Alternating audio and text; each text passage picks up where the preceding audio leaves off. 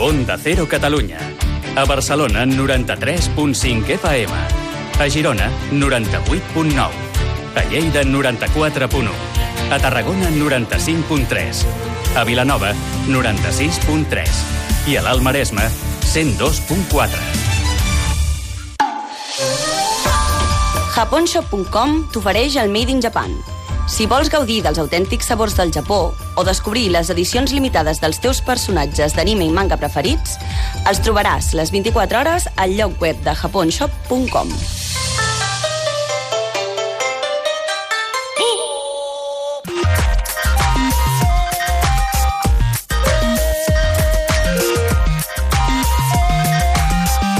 Made in Japan.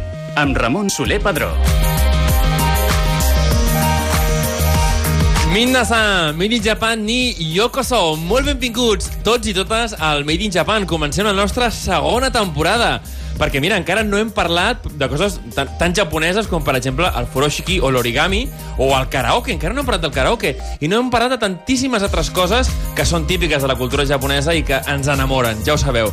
Parlarem també eh, d'artistes que vindran a casa nostra, que vindran a Catalunya, que vindran a Barcelona, artistes japonesos com eh, Takashi Katsushiba, professor Sakamoto, Mook o Magic of Life o moltíssims altres. També seguirem descobrint nous sabors amb Japon Shop i us presentarem a les persones, ja ho sabeu, que fan possible que la cultura japonesa floreixi a casa nostra. No us oblideu de les lliçons de japonès que us donem sempre a la càpsula nipona i estigueu molt atents perquè al final de cada trimestre, ja serà per Nadal, per Setmana Santa i just abans de l'estiu, farem un concurs amb tots vosaltres en els que, si sou els més ràpids a contestar, us endureu un premi brutal. Així doncs, comencem. Hajime Masó!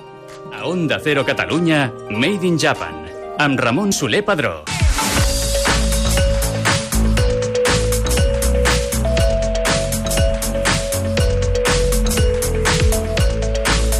I comencem aquest primer Made in Japan d'aquesta segona temporada uh, per parlar eh, d'una idea potser incipient, no sé si ens aventuraríem molt, a una futura Unió Asiàtica, eh? tenim aquí la Unió Europea, potser una Unió Asiàtica. Per què ho diem això? Doncs perquè aquest agost s'han reunit els uh, tres ministres d'Afers Exteriors tant de Corea, del Japó i de Xina, això és Kang Kyung-hwa, Taro Kano i Wang Xi a la Xina i s'han reunit per uh, tractar diversos temes, entre, entre ells la desnuclearització de, de Corea del Nord.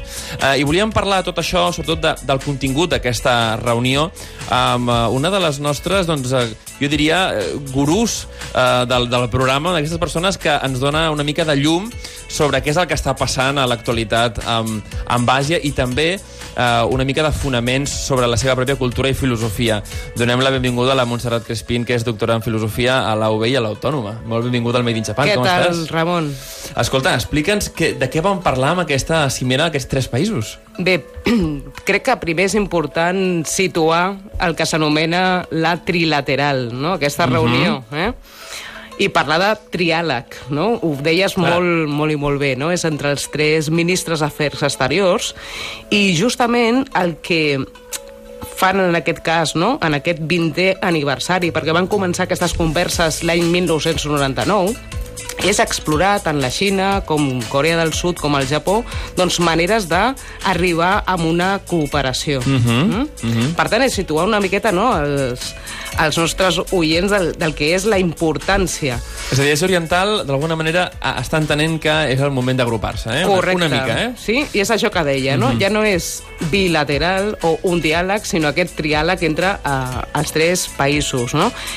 I la importància que té, i justament relligant amb la idea que tu, que tu donaves, no? La importància d'aquestes reunions entre els tres països i aquesta cooperació per treure una miqueta la idea, no? quan normalment segur que tothom que, els, que ens escolta té, de que entre els tres, no? i cadascú després bilateralment, si volem, tenen una situació de conflicte, no? de conflicte Sí, sempre, mantingut. clar, sempre se'ns ha, se'ns ha plantejat una mica perquè, escolta, històricament eh, la Xina mongola doncs, va intentar conquerir el Japó, després el Japó va conquerir parts de la, de, no? de la Xina i també de Corea, no? Eh, que complicat, no? Clar, eh, aquesta complicació, però si, si vols, no? Ho, ho posem amb, la, amb el passat més, més pròxim, I, no? Però, de fet, escolta, perdona, eh? T'interrompeixo un moment. Europa estem plens d'això, eh? Ens hem conquerit entre tots, al final. eh? Efectivament, Al final... efectivament. Però la, la idea uh -huh. és, i una part de la política, de la política exterior, és quina percepció tu envies no? cap a l'exterior. Uh -huh, uh -huh. I el que comentava, no? Si preguntem a qualsevol del carrer, la idea que tenen és la percepció que es llença des de Washington, mm -hmm. no? Estats Units. Mm -hmm. Li interessa mantenir aquesta cinta aïllant mm -hmm. sí, d'aquest passat, mm -hmm. no? De la guerra del Japó imperialista, de mm -hmm. la tensió amb Corea, tant Corea del Nord com Corea del Sud, no? per tant, la península coreana, mm -hmm. amb la Xina, etc. I el que no coneixem, diguem, és el fet de que ja des de l'any 99, per exemple, es donen aquestes converses. Mm -hmm, mm -hmm. Poden ser tímides, poden ser subtils a vegades, mm -hmm. no tenen grans titulars, però ens diuen que els països almenys intenten conversa, cooperació. Escolta, i dins d'aquests acords, dins del que, del que s'està parlant, no? Uh, quin paper juga, uh, tu m'has parlat de península coreana, Corea del Nord, Uh, perquè jo suposo que no tant la Xina, però Corea del Sud i el Japó molta gràcia no els hi fan les proves nuclears, no? Evidentment. Juga un paper fonamental i, de fet, no, amb aquesta reunió de l'agost, del, un dels temes no, era què fer. No? Uh -huh, uh -huh. o què es pot fer no? amb Corea del Nord i aquest afany, diguem, o aquesta intenció de desnuclearització, no? com tu uh -huh. molt, bé, molt bé comentaves certament és la nota discordant, no? diguem, amb aquest ideal possible o futur, mm -hmm, no? d'aquesta mm -hmm. comunitat de països de l'est asiàtic. Mm -hmm, mm? -hmm. Amb tot amb això, què es pot fer? Estem en un moment d'incertesa, no? O sigui, uh -huh. tampoc no, no es pot fer una lectura de què passarà, perquè uh -huh. tenim Estats Units amb aquesta, com diríem, aquest afer, no?, uh, de Trump i de, i, del, i de Corea del Nord, aquestes imatges, no?, en fi... Eh, sí, sí, no, que deia Rocketman, no? Sí. Rocketman, apreta, apreta el botó. És el Rocketman, però a vegades també no, un home a qui estimar, no? Exacte, exacte, exacte. Sí, Escolta'm sí. una cosa, um, llavors està perdent Corea del Nord un, un aliat? Per dir-ho d'alguna manera, no? Eh, estem, estem veient que la Xina està parlant doncs, amb Corea del Sud, eh, enemic mortal de, de Corea del Nord, està parlant amb Japó, enemic mortal també de Corea del Nord, um, s'està quedant sola, s'està quedant aïllada, o s'està forçant per part de la Xina una, una obertura del país? Jo crec que es, es forçarà però no sé fins a quin punt serà la Xina qui mm -hmm. ho mhm. aconsegueixi, no? Mm -hmm. O la pròpia situació, o en fi, no? Eh... El propi estancament de la, de la, no? del, propi règim, règim. Del règim. Del, del propi règim. règim. Mm -hmm. I en quin punt es troben les relacions eh, avui en dia, no? Perquè hem parlat doncs, de que això va començar als anys 90, però entre Japó, Corea del Sud i, i la Xina, avui en dia, en quin punt estan? Jo, mira, eh, m'agradaria que agaféssim justament la, la, la idea no? que ells eh, han publicat no? i un marc conceptual, de fet, després d'aquesta reunió trilateral. Per què? No? Perquè parlen d'una d'una idea molt interessant, enteniment mutu. Mm -hmm, mm -hmm. Malgrat, diuen també, moments en els quals tinguin discrepàncies bilaterals. Mm -hmm, o sigui, què vol dir? Entre tres, doncs jo puc tenir un problema comercial, sí? Um, la sí. Xina i el Japó... Uh -huh. Però això no afectarà el marc, no? Correcte, no? O almenys la línia aquesta, no? De fer possible aquest enteniment. Parlen també, i és molt interessant i em sembla molt rellevant, uh -huh. de complementar-se mútuament. Uh -huh. Uh -huh. I és interessant, no?, pensar la idea de complementar-se. Uh -huh. Per què? Perquè poden aprofitar allò en el qual cadascun dels països sigui més líder, uh -huh per ajudar a l'altre en un moment determinat. Uh mhm. -huh. Per fer front aquí, per exemple, als Estats Units. Uh -huh. I mhm. torno novament, la guerra comercial. Uh -huh. Uh -huh. Mm? Que estem... No, totalment, totalment. Clar, l'aïllament al que els Estats Units s'ha no, abocat envers a la, a la Xina, la Xina s'ha de buscar aliats, eh? Clar. Ha de buscar un mercat també més captiu, no? Com m'han fer els europeus en el seu moment. Ho has dit perfectament. Uh mhm. -huh. És això. Uh -huh. sí? És justament aquesta idea de que bueno, està al mercat i que ells tres poden fer per fer front. Uh -huh. Però també per vigoritzar encara més les eh, aliances que tenen, per exemple, amb la Unió Europea. Uh -huh. I potenciar, doncs, no sé, per exemple, doncs, més acords de lliure comerç. Uh -huh. Sí, això ho havíem, ho havíem parlat la, la temporada passada amb, amb aquest nou eh, tractat entre el Japó i la Unió Europea i que d'alguna manera doncs les, les regions s'estan acostant. Uh, quina, quina política exterior té, però, avui el Japó? És a dir, si ens haguéssim de, no? si de situar, perquè, clar, els oients a vegades volen dir, bueno, però el Japó ara, eh, perquè, clar, hi ha la nova era, l'era Reiwa, no? Tots molt espantats, perquè el Japó, doncs, sembla que amb aquesta nova era vol tornar a donar-li canya al tema del, del, de les forces armades, no? Al final, quina és la situació uh, de la política exterior del Japó avui? Doncs mira, com, com tot, és, és difícil dir, la situació és aquesta. Uh -huh. sí? D'una banda, encara està sota el domini dels Estats Units, uh -huh. en molts àmbits, i el tema comercial, novament, és molt i molt important, però també crec que està començant a valorar aquesta aliança possible per mantenir-se amb el que és, sobretot, la Xina. Uh -huh. Uh -huh. El que passa que, clar, mira darrere el discurs, eh? Ave el que ressalta que és, és un discurs nacionalista sí, no? totalment. fort. Sí, sí. Però d'altra banda tens doncs, això, no? aquesta apropar-se a la Xina i aquest mirar cap a la Unió Europea, que per mm -hmm. mi és molt rellevant. Hi ha eh, una mica el que havíem vist amb, amb la Xina durant, eh, bé, durant aquests anys passats és que havia començat a invertir en Àfrica, no? un dels grans inversors en Àfrica, eh, d'una forma, sembla, no? sembla bastant productiva, en el bon sentit, també, també per, per, per els països asiàtics no? I, la, i, la pròpia, no? I el propi mercat asiàtic, eh, el propi mercat, perdó, africà. Um, és una espècie, diguéssim, de jugada de, de tres per intentar anar avançant cap a l'oest. Clar, eh, tenim una, una franja a l'oest, que diguéssim que és l'Àsia central, eh, la Índia, que és eh, no, l'Orient Mitjà, alguns països de l'Orient Mitjà que realment no estan sota la influència, no, la famosa influència que abans hi havia la URSS, ara eh, no, Rússia s'ha replegat bastant.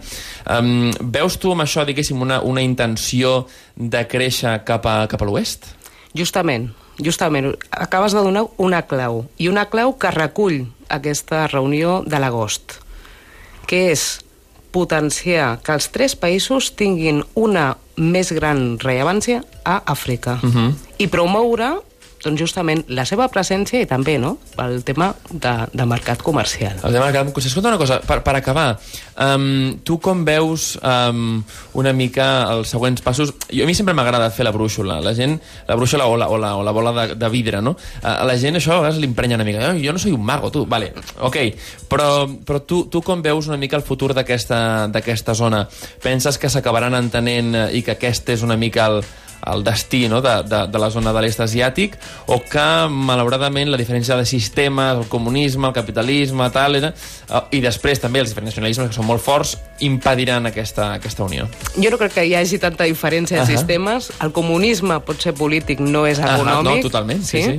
Per tant, aquí hi ha molt, molt uh, estar d'acord no? uh -huh. entre la Xina, el Japó i, i, evidentment, Corea del Sud.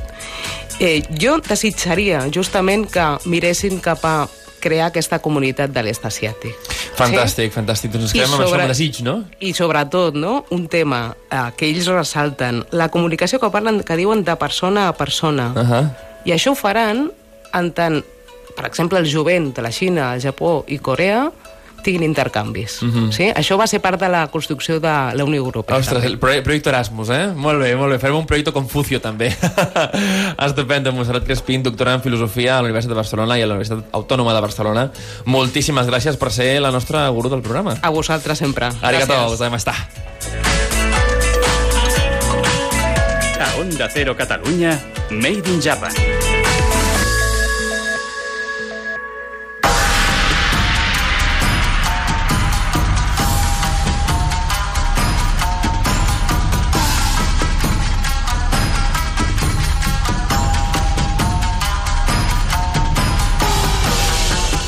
I ja la tenim aquí, la Izakaya, recordeu, Izakaya, el lloc en el qual els japonesos perden la vergonya. Ja us hem dit doncs, al començar aquest programa, aquest programa, aquest primer programa de la nova temporada del Made Japan, aquesta segona temporada, que bé, eh? tenir dues temporades, això em fa moltíssima il·lusió, poder seguir explicant cosetes del Japó a tots vosaltres. I és que eh, no havíem parlat d'una de les... Eh, de dues, de dues de les manualitats més famoses al Japó, que sens dubte han arribat a casa nostra, però que quan uh, un visita doncs, el País del Sol Naixent per primer cop, ho veu eh, doncs que es practica moltíssim. Un d'ells és l'origami. L'origami crec que és famós des de fa encara més temps del que ho era la cultura japonesa, crec que inclús abans de que la cultura japonesa fos, la cultura japonesa, perdó, fos coneguda per, per tots gairebé, no?, a casa nostra. Però per altre, per altre camí, no?, un altre camí és el, el tema del furoshiki, que no és tan conegut, però que al Japó sí que té una implantació total. Bé, abans de, de ficar-nos en matèria i que expliquem ben bé de què tracta cadascun, vull que, que conegueu els nostres convidats d'aquesta Izakaya. Per, una, per un costat tinc a la Sonia Aparicio, que és la fundadora i dissenyadora a Niji Barcelona. Muy bienvenida a Made in Japan, ¿cómo estás? Hola Ramón, ¿qué tal? ¿Cómo estás? Pues muy bien, muy bien. Oye, nos vas a hablar un poco del furoshiki, ¿no? Eh, para empezar un poco, va, una idea. ¿Qué es Sí. el furoshiki? Bueno, es una palabra un poco rara, ¿eh? Porque, Ajá. bueno, yo actualmente todo el mundo me dice que es nigiri, bueno, le ponen cualquier nombre, pero el furoshiki al final es una tela cuadrada, lisa o estampada de cualquier color, Sí. que puede ser en diferentes tejidos, de seda, algodón, rayón o nylon, Sí. y que se utiliza para envolver regalos como botellas, libros o alimentos, o como bolsa o bolso de transporte o almacenamiento de las Es cosas. brutal, se usa para casi, para, bueno, casi todo, ¿no? Sí, Pero para muchísimas cosas el furoshiki. Es que Exactamente, Los japoneses para tienen todo. muchos recursos, ¿eh? Con un, con un pañuelito de tela hacen maravillas. Maravillas. Y oye, tenemos a, a, a- a Leo Adamson, que es argentino además. Oye, tenemos un argentino, muchos argentinos en este programa, ¿eh? Ah, está, sí, Han mira. pasado muchos argentinos, no eres el único. Argentino, japonés. Exacto, bueno, y que desde Cataplan eh, tú también haces, eh, bueno, origami, y además os has traído aquí unas cuantas... Oye, pero es, es una locura, porque además ahí está un escarabajo eh, eh, súper bien hecho, además, con su abdomen diferenciado del resto del cuerpo. Eh, te- una, una- ¿es- ¿Esto qué es? ¿Una, una cigarra también o qué Mariposa. es? Mariposa, fantástico. Oye, ¿qué, es, ¿qué es el origami, no? Bueno, un Explícame poco esto, lo más loco que tiene el origami es que en definitiva su nombre lo dice, es papel doblado, simplemente. Mm. Ah, no cortas ni pegas en ningún momento en el origami tradicional, sí que luego puedes hacer todas las variaciones que quieras, pero el origami tradicional es un papel normalmente cuadrado que lo doblas y pues haces magia. No, totalmente. Oye, explícanos, porque nos has traído aquí tres ejemplos. Cuéntanos, ¿todos estos son 100% eh, sin, sin, solo doblando? origami completamente puro, de hojas eh, totalmente cuadradas, de distintos tipos de papel, pues esto, máscaras, insectos, animales, flores, eh, incluso figuras humanas, hay un poquito de todo. Guau, el es que mundo se es- queda de pie. Tenemos una figura humana que se queda de pie. Vamos a hacer una foto luego de esto y lo vamos a colgar en, en, en la, en el Instagram de Onda Cero porque vale la pena verlo. Realmente, qué arte tienes. Pues sí. Oye, eh, para, para que nuestros oyentes sepan de dónde viene esto de- del origami. Bueno, el origami nace con, con el nacimiento del papel en China originariamente. Ah, lo que pasa es que, claro, era mm, solamente tenían acceso al papel a- Las élites, ¿no? Totalmente. Claro. Y eh, al ser tan nuevo el material, pues únicamente se utilizaba para hacer adornos. Entonces, claro, los emperadores, si tú ves dibujos de aquella época, pues vas a ver estos típicos abanicos que uno hacía en el cole y tal.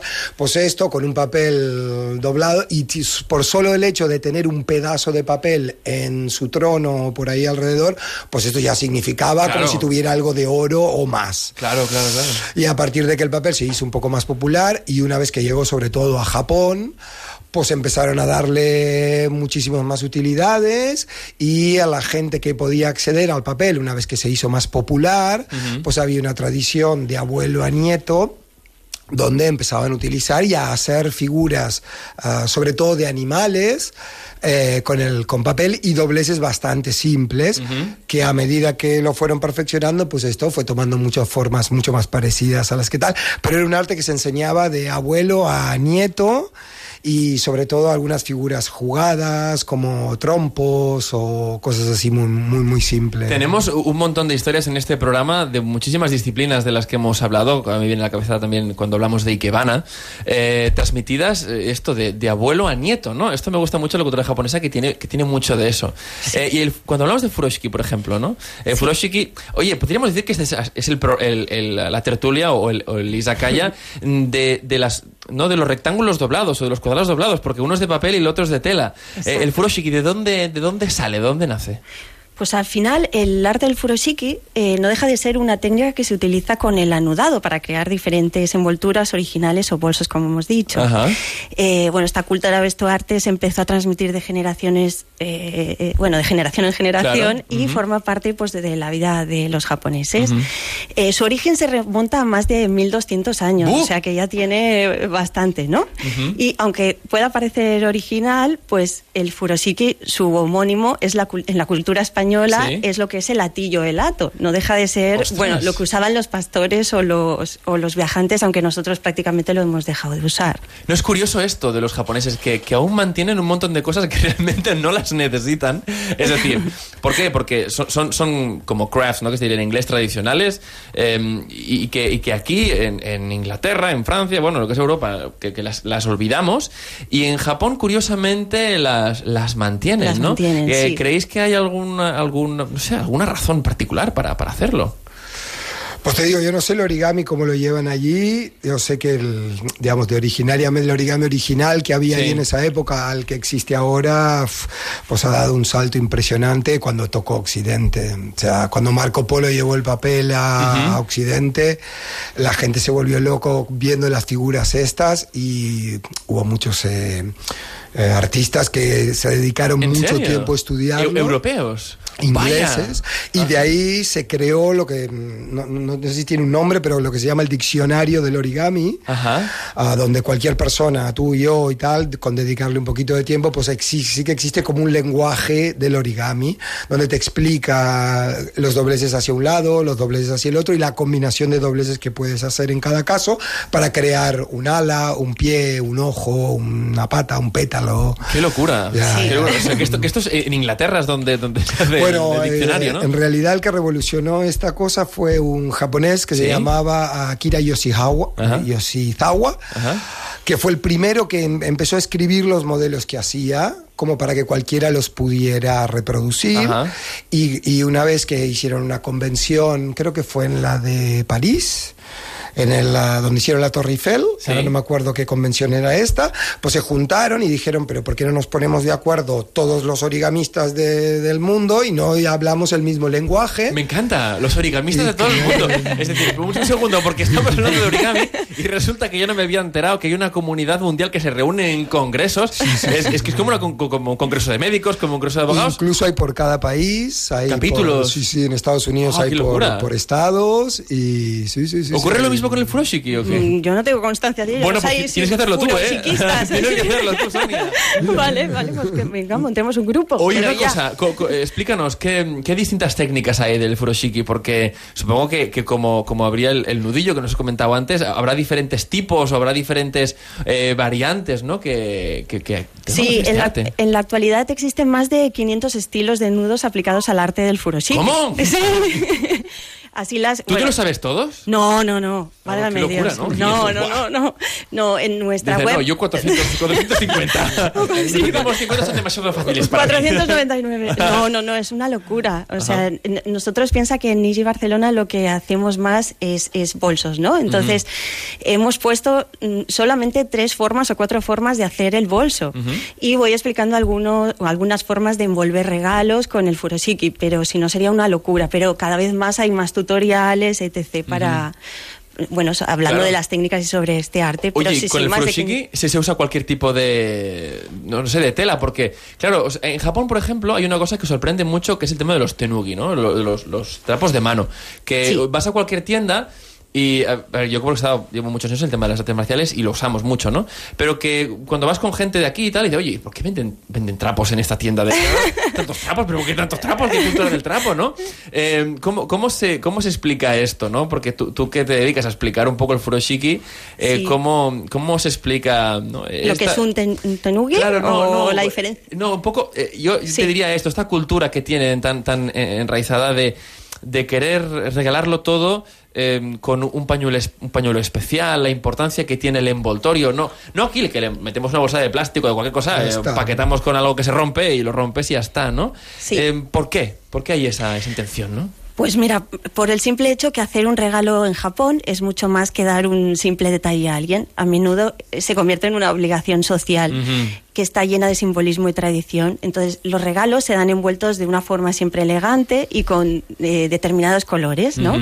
Entonces, dada la importancia de los japoneses a la presentación y a las formas visuales que tienen, el envoltorio de un regalo es casi más importante que el objeto en sí mismo, ¿no? Ah, es verdad. Oye, claro, porque te, hemos tenido en cuenta que regalan. eh, me, me hace mucha gracia. Tú vas a una estación y, y ves fruta. Y dice, no, eso es un, Sí. un omillague, ¿no? Un regalo. ¿Cómo que un omillague? Una Ah, ¿te lo dan? Fruta. Ah, mira. En plan, como, o sea, no, no, no que te lo dan, sino que la gente lo lleva de recuerdo. Y, y van, van a, no, es, es muy gracioso, ¿no? Una visita de negocios y, y ofrecen fruta, pero es flipante como está Sí. presentada, porque lleva Sí, el sí, furoshiki hecho, es increíble y tal. Y tú dices, dentro habrá una, una pelota de oro. Y tú la abres. Y es una manzana. Y, a ver, eh, vamos, no, pero es lo, totalmente lo que dices, ¿no? No es tanto la manzana que tal, sino la presentación. Continúa, continúa, por favor. Bueno, sí, sí. Bueno, hacer un regalo es a menudo más una obligación Claro. que una tradición. Sí, sí. Eh, y también, bueno, pues eh, es obligatorio allí también, y cuando te hacen un regalo, devolverlo también, Y ellos, aparte, eh, bueno, cuidan mucho a la hora de escoger un regalo para una ocasión concreta, tienen que seguir unas reglas y un protocolo. Sí, que es verdad. Sí, sí, sí. Sí, sí.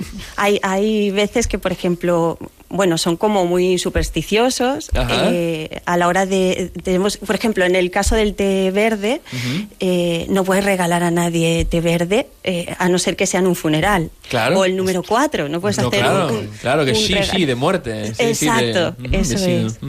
El número 4, como decíamos, que no puedes hacer un regalo eh, dividido en cuatro partes No, o cuatro regalos. Exacto, mal, mal. ¿no? Es una especie de declaración de guerra, ¿eh? un poco a los samuráis. Ajá, qué curioso. Oye, una cosa, eh, si nos tuvieses que enseñar a hacer al- a- algo con, con furoshiki, ¿no? Eh, Sí. ¿qué, qué técnica podríamos aprender? No sé si radiofónicamente se puede explicar esto, pero... Hombre, un poco Vamos a difícil, vamos a intentarlo. Venga, si va. quieres. Sí, yo te he traído uno. A ver, ¿Vale? adelante, adelante. Sí, sí, tú misma.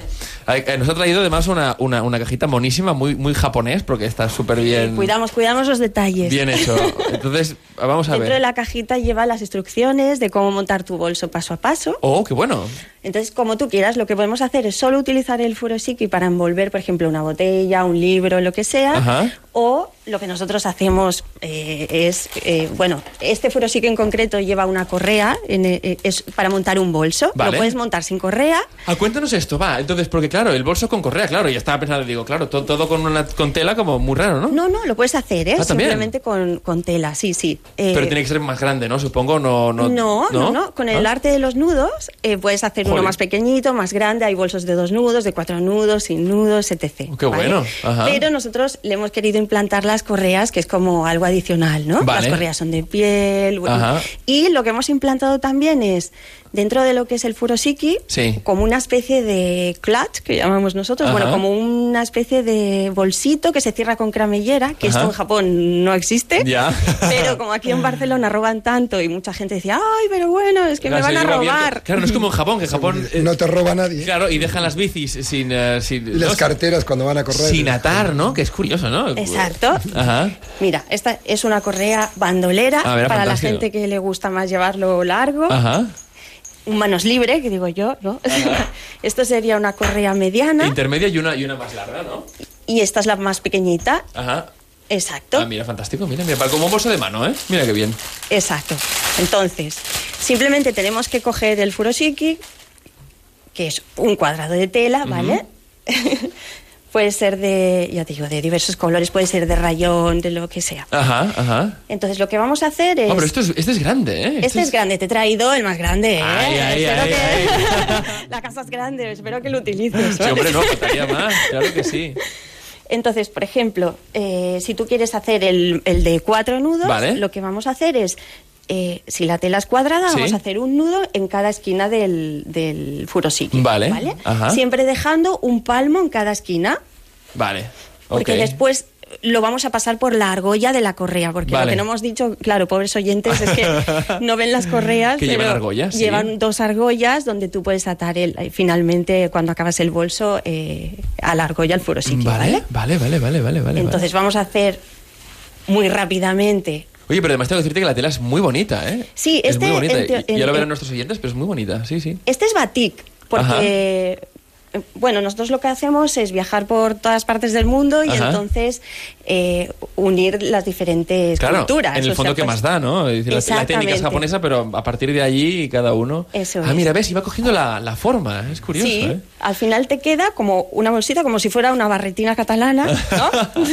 Totalmente, sí, sí, sí, sí, qué Y bueno. Lo que vamos a hacer es unir, eh, bueno, pues las dos ¿Sí? puntas, dijéramos, de un lado y las dos del otro. Vale, y todo esto entonces lo pasaremos por la... No te lo vamos a hacer hacer, pobrecita, porque ya te... Sí, mucho... no, no ¿Quieres hacerlo? ¿Sí? Sí, mientras vais Oh. hablando si quieres del origami, Ah, venga. lo monto. Bu- Vale, bueno, pues vamos a pasar al origami. Oye, Sí, sí. eh, ¿podemos, ¿crees que podemos hacer, o nos puedes enseñar cómo hacer alguno de todos los que has traído? Porque es una... Sí, bueno, también pensé en la, en la radio y había pensado alguno simple, que es esta rosa pequeñita, que, que en realidad son solo dobleces de baile. Oye, y para San Jordi nos va de lujo. Estaría bien, sí. Igual hay unas más con tres dimensiones, porque en realidad es que el origami tiene una.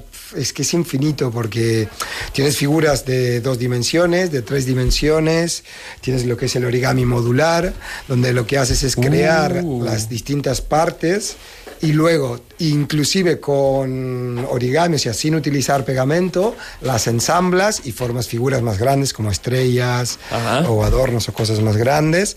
Ah, tienes origami en miniatura, que también es muy divertido, que no, no tenía ningún modelo chiquito, pero es gente que se cuelga a hacer esto mismo, pero en un tamaño absolutamente ínfimo. Ostras, y con pinzas, supongo. Con pincitas y con muchas herramientas. Y el origami gigante, que es casi un, un origami en tamaño natural o incluso exacerbado, como un elefante de tamaño natural Oh. de origami o un, un pájaro o algo para una recepción o cosas así.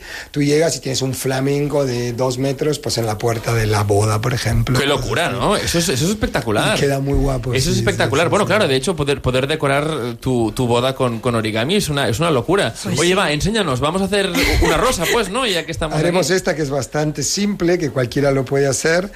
Eh, más que nada que tiene casi todos doble, dobleces en forma de valle, Ajá. que serían el doblez hacia adentro, como quien diría, que son como la base del origami. Hay dos tipos de dobleces, el doblez en valle y el doblez en monte, que sería hacia atrás. Que esto en el lenguaje este que te decía antes, en el diccionario... En el lenguaje unificado Pues del tiene- Congreso de los Origamistas. Es una puntita hacia atrás o una puntita hacia una línea punteada o Sí. una, punti- una línea punteada con puntitos en el medio. Pues esto sería más o menos así. Vale, Marcarías las diagonales. O sea, vamos a hacer- media rápida. ok, entonces estamos, estamos haciendo... eh, no, estamos doblando el papel por... eh, Por las diagonales. Por las diagonales, Sí, ¿eh? Por las aristas. Que no es cuadrado. Ajá, fantástico. Jolín.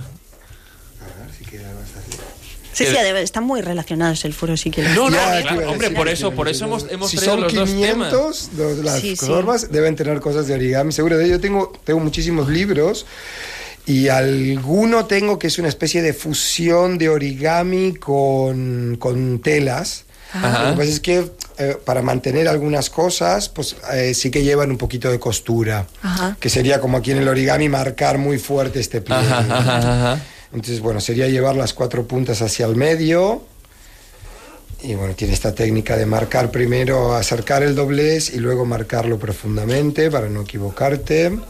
Está bien, hay una técnica de aproximación para no, ¿no? Exacto, para no, para aquí, acercas un poco el doblez y luego... lo Oye, y mientras tú hacías ¿eh? esto, eh, Sí. Sonia ya nos ha, nos ha acabado el bolso, ¿eh? Hace rato, ¿eh? Es que No, no, eres- es que les vas a asustar y nadie me va a comprar un bolso. No, ¿no? no, hombre, favor, no, no, no, no, no. Oye, la verdad es que está, está magnífico. Y lo bueno es que lo bueno de esto es que lo puedes desmontar, le puedes meter otra correa y lo puedes ir cambiando dependiendo de cómo lo quieras llevar, ¿no? O sea, Correcto. es que es completamente polivalente y además luego si lo quieres usar para cualquier otro tema, pues lo puedes usar. ¿Y Exacto. llevas además el bolsito pequeño? El bolsito pequeño que lleva un- una especie de mosquetón que unes a la argolla Ajá. Para la gente sufridora que tiene miedo que le robe, Ah, para vale, poner el móvil. Para la etcétera. billetera y tal. Exacto. Qué bueno, qué bueno, qué bueno. Sí, Oye, sí, sí. súper práctico, súper práctico. Pues eh, además, creo que la gente incluso eh, puede venir a aprenderlo contigo para, oye, simplemente eh, teniendo las, estas correas que, que tienes tú tan fantásticas, hacérselo Exacto. también en casa con, con, otra, con otras telas y tal, ¿no? Es magnífico. Sí, sí, o sea, sí. realmente. Uh, mira, mm, la bueno, la mayor parte de la gente que compra un furosiki Sí. o compra el bolso completo, después vuelve a comprar un furosiki y la correa ya la tiene. Entonces ya es fantástico porque en, invierno te pones un color, Ah, en verano otro. claro, Incluso tenemos fantástico. furosiki reversibles también. Reversibles. Sí. O sea que por una, por una cara tienen una tela y por otro otra. Correcto. Ajá, Entonces, ajá. imagínate, si puedes hacerte cuatro maneras de bolsos, pues también tienes ocho. Claro, Porque tienes por ocho otro color. distintos. Claro, oye, ¿y tú has visto que, que últimamente el tema del furoshiki ha ido creciendo? Es decir, el Sí. interés de la gente de aquí en España ha ido creciendo por el furoshiki. Sí, la verdad es que sí, gracias a Dios, porque, bueno, el, el, el furosiki se remonta a la época Nara ya, Ajá. Y, y, eh, todo comenzó porque, bueno, los, los, los nobles, dijéramos, iban a los baños en, en, en Kioto y O sea, que eh, es decir, no en cueros, y era así, sí, en cueros. Sí. Sí, sí. Y no sabían dónde dejar sus kimonos. Vale. Y la palabra furosiki significa furo, significa ¿El baño? Ujú. y shiki extender en el suelo, ¿no? Entonces no sabían dónde dejar las ropas, los kimonos, y utilizaban estos furosikis para envolverlos. Entonces fue cobrando cada vez más. Ah. Qué interesante, vida. no ni idea. Sí, Hola, sí. qué interesante. Bueno, luego también se hizo popular, mm, eh, se lo regalaban a las novias Ujú. para que les trajera buena suerte.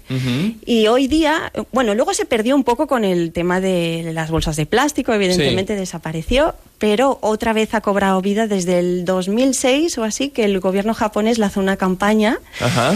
para que se volviera a utilizar eh, otra vez el, el furoshiki y dejáramos de usar bolsas de plástico. Pues me parece ma- maravilloso. Fantástico, sí. Además, desde aquí siempre apoyamos que, oye, eh, el plástico ya para, para las cosas que ya no nos quede otra. Exactamente. Pero, pero siempre que además sea biodegradable. el furoshiki entonces es, oye, para ir a hacer la compra. Correcto. Para ir a hacer sí. cualquier cosa. al Una final. compra muy, muy grande, no.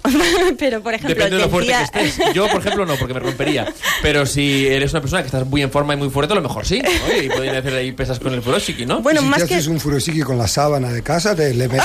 ¿Te imaginas? Lo veo bien, lo veo bien. Oye, si te enfadas de con tu pareja, eh, coges la sábana, te haces un todo. furoshiki y le metes todo dentro, algún mueble también te cabrá y te, lo, Hombre, y te no. lo llevas. Oye, La- las medidas más o menos es un 90 por 90, quiero decir que Bueno, mm, te eh, cabe una sandía y pero- cositas, pero pero el carro de la compra no. Oye, es- así como así como como Leo nos estaba explicando antes que con origami puedes hacerlo gigantesco, con Sí. furoshiki también. Oye, mira, mira que es un tío eficiente que ya ha acabado la, la rosa. Me parece es, bueno, maravilloso. Es oye. bastante simple esta, incluso bueno, para que si alguien se anime a hacerlo. No, el vídeo sin duda lo vamos a colgar para que tanto Es- el, el, de los dos para que la gente lo vea. Además, me encanta a, a nivel de las bodas, ¿no? También porque tema de bodas, eh, eventos de este tipo, que muchas veces eh, este tipo de, de detalles la gente luego se lo queda.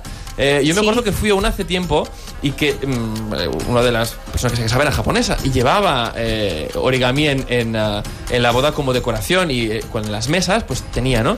Y te, te regalaban una y cada, cada comensal tenía, no uno distinto todo el resto, pero había distintos, es decir, cada mesa, eh, cada, perdón, cada comensal tenía una distinta del otro comensal, ¿no? En cada una de las mesas. Y te lo quedabas como especie como de, Claro. como de regalo y eh, la, la novia junto con el novio lo habían pensado específicamente por cuál le iba a gustar más a, este invitado, ¿no?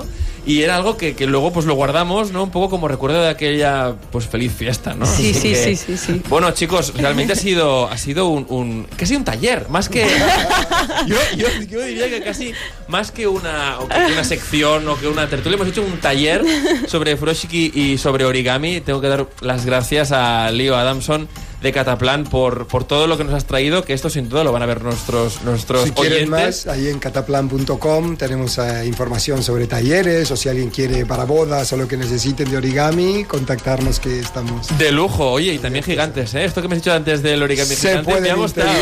Sí, sí, se puede hacer. Y bueno, no sé si también el tema del furoshiki gigante o no, pero dar las gracias a Sonia Aparicio, que es fundadora y diseñadora en Niji Barcelona, Muchas por traernos el furoshiki, por montarlo aquí. Sí. Que oye, que tienes una pericia brutal porque lo has montado en nada. Bueno, bueno, es que he hecho demasiados ya, ¿eh? Demasiados. Demasiados, sí. Bueno, sí, sí. bueno, eso es bueno. Eso es La bueno. gente a veces le da mucho miedo, pero os animo a que, a que lo hagáis porque es súper divertido, es original y no cuesta nada, ¿eh? De verdad Bueno, que no. oye, la próxima vez que vengáis vamos a probar otro distinto, otras figuras distintas. ¿Os parece? Sí, Lo que podíamos probar en vez de bolsos es, es eh, envoltorios de objetos. Claro, ¿no? vamos a, vamos a envolver alguna cosa. para Vamos- regalar. Vamos a envolver un origami la próxima vez.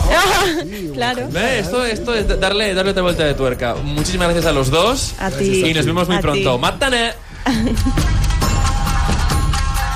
A Onda Cero Catalunya, Made in Japan. Amb Ramon Soler Padró.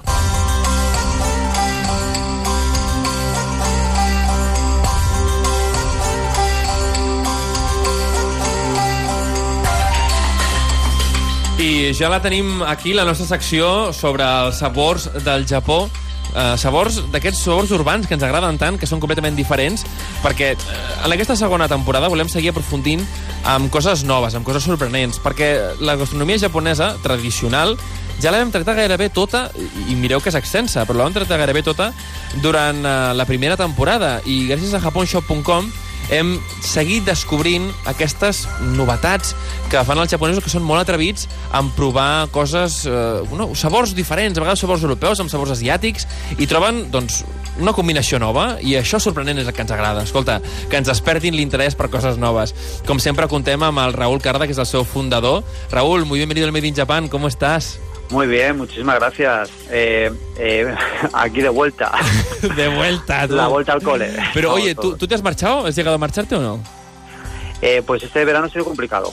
Ha sido Ahora complicado, veremos si ¿eh? para octubre o así eh, podemos irnos a Japón antes de que lleguen las Olimpiadas. Vale, vale, va, venga, lo vamos a intentar entre todos porque yo tampoco he ido, yo tampoco he ido, no, no me he dado tiempo. Oye, Sí. escúchame una cosa, eh, ¿qué, qué, qué cosas nuevas ha llegado a, a Japón Shop? Porque claro, hemos estado un mes sin hablar. Eh, sin, sin tener novedades vuestras. Cuéntame, ¿qué, ¿qué os ha llegado durante este mes que valga la pena pues explicar a nuestros oyentes? Pues inauguramos temporada. eh, agosto ha sido el mes de las bebidas. eh. Hemos apostado mucho por las novedades de bebidas. Hemos tenido eh, lo que ha sido durante el mes de agosto una bebida que ha sido un exitazo, eh, que en Japón también lo ha sido, que es la Coca-Cola Clear, completamente transparente, pero con sabor a lima.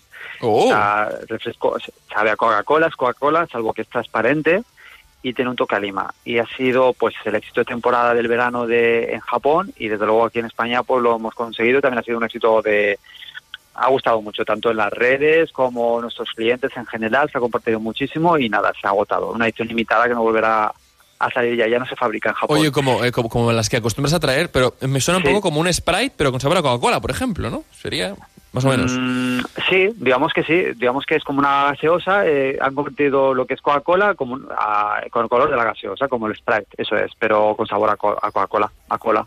Qué Con guay. lima, muy refrescante, muy rica. Qué guay, ¿qué Y más? cero, ¿Qué más? ¿Alguna, cero azúcar. Y cero azúcar, además. Pues, o sea, azúcar, pues- todas las ventajas. Todas del mundo, encima japonesa ya.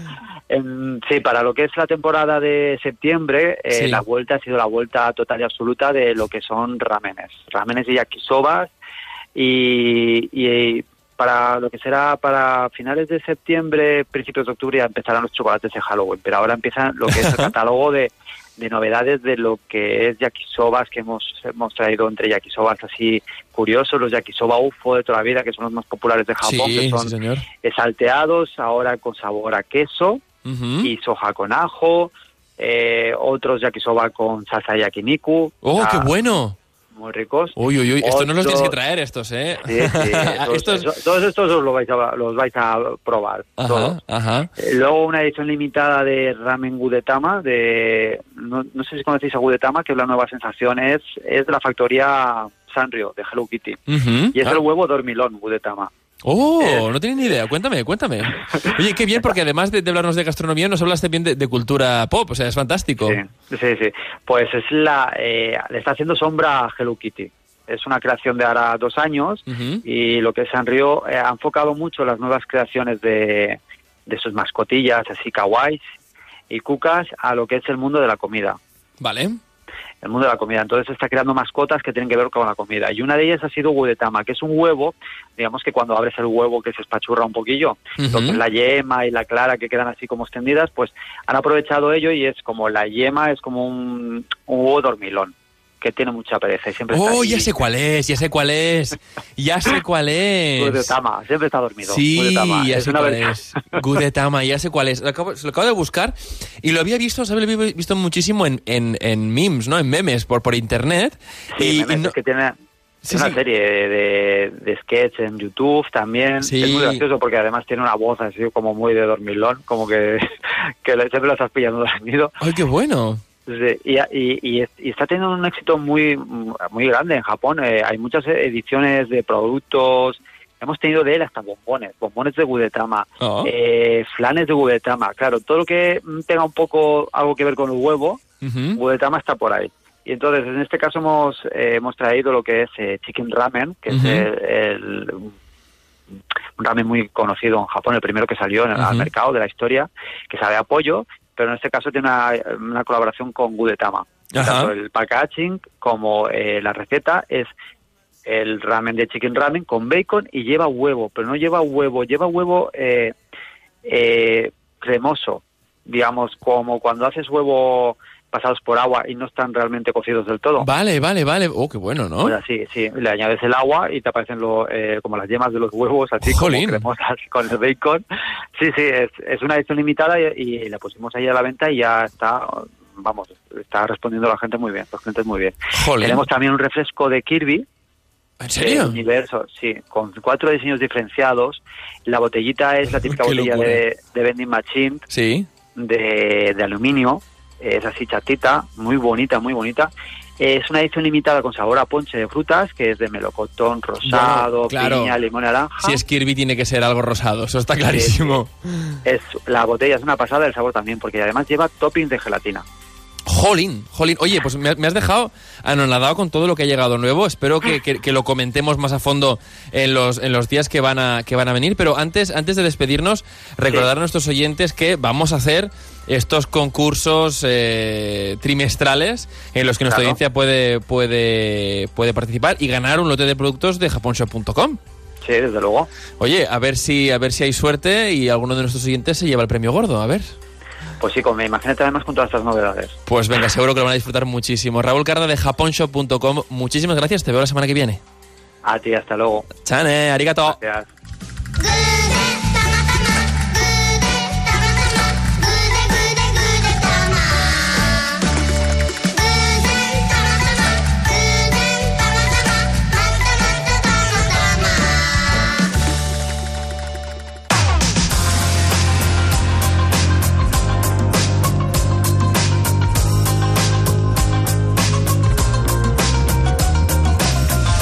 I ja ho sabeu, eh, el bo no es canvia. Llavors, aquesta secció final no la canviarem perquè, perquè és boníssima i ha de seguir així, perquè volem promoure les persones que ens ajuden a poder gaudir de la cultura japonesa a casa nostra. I avui eh, estem molt contents de poder rebre a un amic del programa que ja ens havia visitat en la temporada anterior eh, i que és l'encarregat de portar-nos el té japonès autèntic, però no aquell té japonès calent i tal, sinó el té japonès fresquet que trobes a les vending machines, però amb una marca pròpia a casa nostra. I és el Jean-Jacques Fredge, que és l'encarregat mm, de- d'aquesta marca, de crear aquesta marca i de, i de portar-nos-la a casa nostra, que és Umaicha. Jean-Jacques, bienvenido al Made in Japan. Muchas gracias, gracias. Eh, explícanos, oye, ¿cómo ha crecido la marca en este último año? Porque eh, tienes aquí eh, envases nuevos, tienes eh, dos, dos nuevos, que veo que hay uno que es, a ver, a ver, a ver, a ver, el, el Green Roibos, que este no estaba. No. Eh, también hay la gama Bio. Oye, ¿qué, qué has hecho? ¿Te has vuelto loco o qué? Sí, sí, mucho- todavía no. Vamos a intentar volver al mercado, Ajá. el mercado loco. Sí, hubo muchos cambios. Bueno, cuando nos vimos, habíamos lanzado una primera gama de productos. Eh, siempre el concepto es un té verde auténtico, sin azúcar, ni edulcorantes, naturalmente sin calorías, como se hace en Japón, y con un sabor adaptado al paladar europeo. Y como toda startup, bueno, vives en montañas rusas, Bueno, y, ves, sí, eh, sí. y ves paredes, oportunidades. Y entonces hemos hecho un cambio, un cambio de estrategia el año, el año pasado que te voy a, a contar. Es, en primer lugar, ahora antes importábamos las hojas de té de, de Japón. Sí, esto me suena. sí, Y verdad. hacemos la infusión, infusión de verdad eh, en Francia Ajá. y con recetas todas no dulce, un bote un poco más grande. Y el año pasado han llegado mucha gente al mercado, no productos japoneses, productos, son productos dulces, porque hubo mucha actividad en el mercado. Entonces hemos decidido cambiar uno por ir por un producto auténtico japonés. Ajá. O sea, ahora importamos... Bueno, es que de hecho está, eh, lo que me, me encanta es el, envase este. De hecho, me explicaste la historia de los tapones. Sí. ¿Verdad? Porque el tapón este blanco, es decir, no solo es el tapón blanco, sino que también la boquilla es blanca. Sí. Eh, cuéntanos esto porque es muy interesante. Sí, la, la botella, es- esto es un envase típicamente, típicamente japonés. En- a ver, para hacerlo simple, en Europa se envasan la- las bebidas sin, sin conservantes con envasado aséptico y a temperatura fría, botella de PET normal. Y, pero son temperaturas de pasteurización muy altas que dañan un poco el sabor del producto. Y en Japón, para proteger el sabor auténtico del té, hacen un envasado, lo que llaman un hot filling, envasado caliente. Entonces hacen el té, la infusión, la bebida está caliente, lo rellenan. Y entonces vuelven la botella, le dan Le la vuelta, un giro para abajo, 180 grados para esterilizar la parte entre el tapón y la, y la bebida, digamos, y por eso falta un plástico más resistente. Y el estándar japonés, tú has estado en Japón muchas veces, Claro, es la- toda la gente que ha, ido a Japón siempre nos dice, eso es la botella auténtica. Es verdad, 100%. Entonces, Botella. claro, por eso necesitan un, un- un plástico más resistente, ¿no? Exactamente, la parte de arriba. Entonces, hemos hecho botellas más pequeñas también para que sea más fácil. Hemos hecho sabores más suaves. O sea, las primeras recetas que teníamos, Sí. que eran menos fuertes que productos en Japón, que son Sí. ma- más fuertes, pero sí un poco, eh, hemos visto que para el consumidor español, el consumidor... Cuesta aún, ¿eh? Costaba un poco. Pero tengo que decirte que a mí, a mí, me- a mí bueno, claro. has a, mí, a mí me gustaba, o sea, es decir, se parecía, no es que se pareciese mucho, es que no tenía ninguna diferencia, ¿no? Eh, entonces, de alguna manera os habéis dado cuenta que el, el consumidor eh, español a veces le cuesta un poco más ese, ese tipo de sabor, Exacto, ¿no? llega un producto no llega un producto de oriente no dulce que sea demasiado astringente o amargo. Vale, ujú. Entonces con la empresa japonesa, eh, nuestro socio, hemos hecho recetas más suaves, no dulces, ¿eh? Más suaves. todavía, Vale, vale. más suaves. Pero al final un té, el sabor del té, al final dependerá del tiempo de, la del tiempo sí. de infusión y de la temperatura de infusión. Y según la temperatura de infusión y el tiempo de infusión, extraes más o menos aromas, más o menos amargura. Qué interesante. Y el té interesante. tiene taninos. De hecho, lo que provoca la, la amargura del té son los taninos. Ah, eso me lo explicaste también la última vez. Y Cuéntame. entonces, y entonces ahora perdón, hacemos una infusión a más baja temperatura, más tiempo, nos permite extraer sabor con la Ajá. infusión, tiene un buen sabor, pero no extraer tanta astringencia, tantos Vale. taninos. Vale. Entonces el tanino te sirve de, de marcar, de, de Para marcador. saber un poco, ¿no? Cu- cuánta astringencia lleva. Pero, oye, hay una cosa que mm, la gente que, que le gusta la cultura japonesa o que ha hecho artes marciales y tal, eh, que dice que el, el té verde o el té en general, el té japonés, eh, no excita, pero centra. Sí. Oye, cuéntanos esto. Sí, completamente. Mira, hay un, di- un dicho que dice que el café excita y el té estimula. Ajá. Entonces, por para hablar de esto hay que volver un poco al componente del té. ¿eh? O sea, al final el té verde, té negro, todo viene de la misma hoja, la, la hoja de té verde, pero hay, hay dos grandes caminos. El té, las hojas de té puede fermentarse, o sea, una fermentación y pasar a ser té negro, Ajá. o se deja sin fermentar, que se queda en el mundo del té verde japonés. Vale. Del té verde hay dos grandes caminos. El matcha, que es lo de la ceremonia del té, no es una infusión, digamos, se usa toda la hoja, salvo la- la- las tellas. Entonces la hoja se seca, se pulveriza, se mete en agua eh, como, como una emulsión. Sí. Pero es un té que es muy fuerte y se toma muy poco. No Sí, es, y con no una es un- pastita normalmente. ¿eh? Entonces no es un, se toma con, no postres, pero pasteles dulces. Entonces no es un refresco. Y la infusión de té con el té verde, entonces se meten las hojas. Y claro, en la, las hojas de té, según la cosecha, hay más o menos propiedades dentro del té, te, sacan- te salen aromas muy diferentes y entonces hay más o menos propiedades del té. Entonces, el té tiene, a ver, el, el té verde tiene tres grandes agentes químicos, naturales, pero agentes químicos, ¿no? Las catequinas, que son los, eh, es lo que provoca el efecto antioxidante del té verde, Ajá. reduce el impacto de radicales libres sobre las celdas, todo esto, realmente es el, el efecto antioxidante. Hay teína, que es cafeína, mucho menos que en el café, pero lo hay. De la cafeína tiene un efecto un poco excitante, pero también antibacteriano. Y tiene el tercer, que es un poco el ingrediente mágico, que es la L-teanina. L-teanina. Vale, la, L, Cuéntanos. la L-teanina eh, es, un, es un ácido amino, aminoácido que tiene un efecto relajante. Relajante, pero que estimula el cerebro. Ostras, eh, hace dos en uno, ¿no? Por una parte estimula y relaja. eh, ¿Cómo lo haces? Relaja, entonces, relaja por, eh, en sentido, compensa Ajá. los efectos de la, De la teína, teína. de la cafeína. Ajá. Entonces, no tienes un efecto intenso y corto como el Sí, café. es verdad, porque el café tiene una subida y luego tiene una bajada. Luego, eh, primero estás ahí muy activo y luego es un bajón que dices, "Oh, necesito otro café porque si no, no sigo el día, ¿eh? Y la, y la teína te, te da este efecto porque estimula, pero relaja, o sea, te hace más atento, Ajá. ayuda a la concentración, Ajá. pero te hace menos excitado. Entonces, te al final, la relajación que es, es poder ser activo, no, quiere, ser- no quiere decir ser, ir sin energía. Claro, ¿no? claro, claro, Entonces, claro, la claro. L-teanina es lo que te permite este efecto difuso del Estar té. concentrado, ¿eh? Estar concentrado. Concentrado, concentrado, atento, y, y por eso se usa mucho en, en filosofía oriental. Claro, no, marciales. por supuesto. Oye, cuéntame porque me has traído un un montón de botellas. eh, me recuerdan a los, a los envases del, del año pasado. Pero, pero hay, hay nuevos, es decir, hay, que hay una gama bio que no, no, no estaba antes. eh, luego hay un Green Roibos. Cuéntame un poco. Vale, sí. Entonces tenemos ahora dos gamas de producto. Vale. La gama no dulce sin azúcar, la de, la de siempre. Entonces nos hemos quedado con dos té verde, el té verde eh, clásico Ryokucha Sí. y el hojicha que es un té verde tostado. El hojicha tiene menos teína, menos cafeína que el té verde. O sea, cuando tuestes las hojas de té, el proceso de tueste te, te hace desaparecer la, la teína. Si no recuerdo recuerdo mal, también teníais té de arroz el año... Sí, tenemos el té de arroz que no hemos importado. El té de arroz no. No vale. hemos empezado todavía. Ajá. Y porque teníamos un poco de miedo a nivel de conservación con el transporte claro. en barco, porque son, claro, el té verde, a tener antioxidantes, se protege a sí mismo. Vale, aguanta más, ¿eh? Aguanta más. Ujú. Pero el genmai, el Sí, té sí, con arroz tostado, como hay menos de la mitad de arroz, puede ser más débil. Y como no queríamos meter conservantes ni nada, vale. Entonces lo hemos sustituido por otro producto, porque al final la gente a quien gustaba el genmai la gente a quien no gustaba la, la astringencia del té verde, aunque haya poco. Y entonces hemos, eh, es un producto que existe en Japón, que es un rooibos verde. El rooibos es red bush, ¿no? En, en inglés viene de África del Sur, la, la planta, pero también se vende en Japón.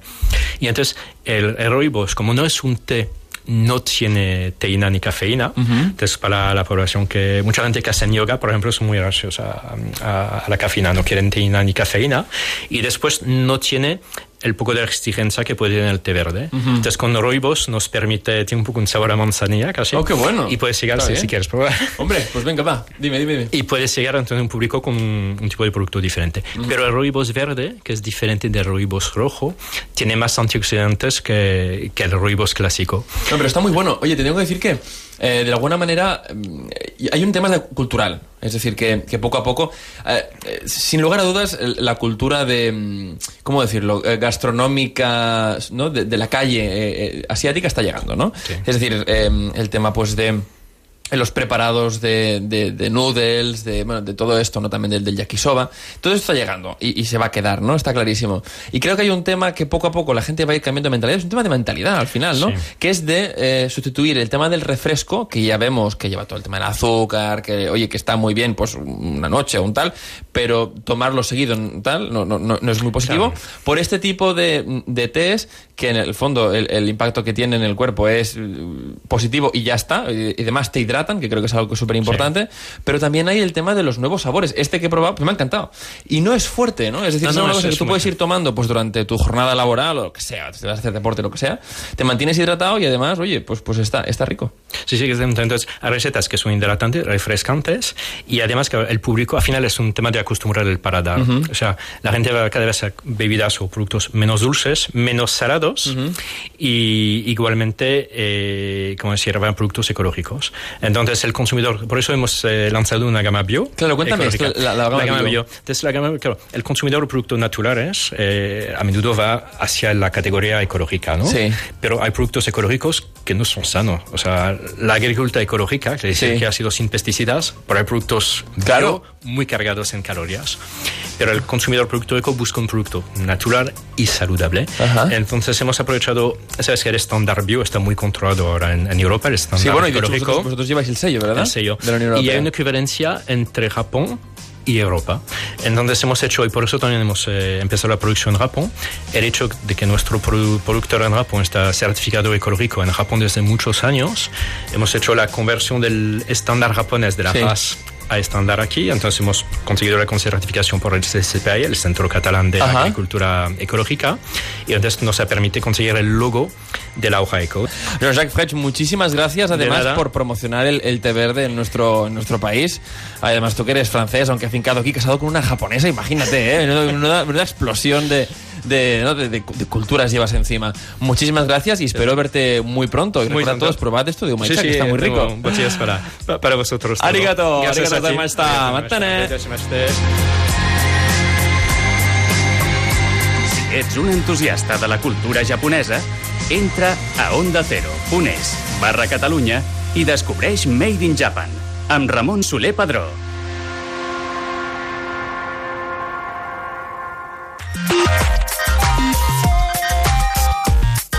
A Onda Cero Catalunya, Made in Japan, el programa sobre la cultura japonesa.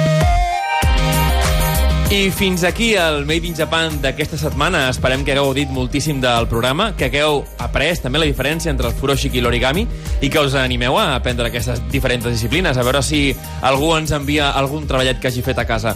També ens agradaria que haguéssiu après molt dels diferents tipus de té, tant de té verd com de té d'arròs, i que també us animeu a tastar-lo. I per acabar, també volem doncs, que eh, us hagi servit una mica doncs, aquesta introducció que us hem donat a la geopolítica eh, de l'Àsia Oriental, de les relacions que hi ha entre el Japó, Corea del Sud, Corea del Nord, la Xina, i que us animeu doncs, també a visitar altres països que no només siguin el Japó, encara que nosaltres sentim predilecció pel país del sol naixent. Així doncs, ens veiem la setmana que ve. Mataraixo! Japonshop.com t'ha ofert el Made in Japan. Si vols gaudir dels autèntics sabors del Japó i descobrir les edicions limitades dels teus personatges d'anime i manga preferits, els trobaràs les 24 hores al lloc web de japonshop.com.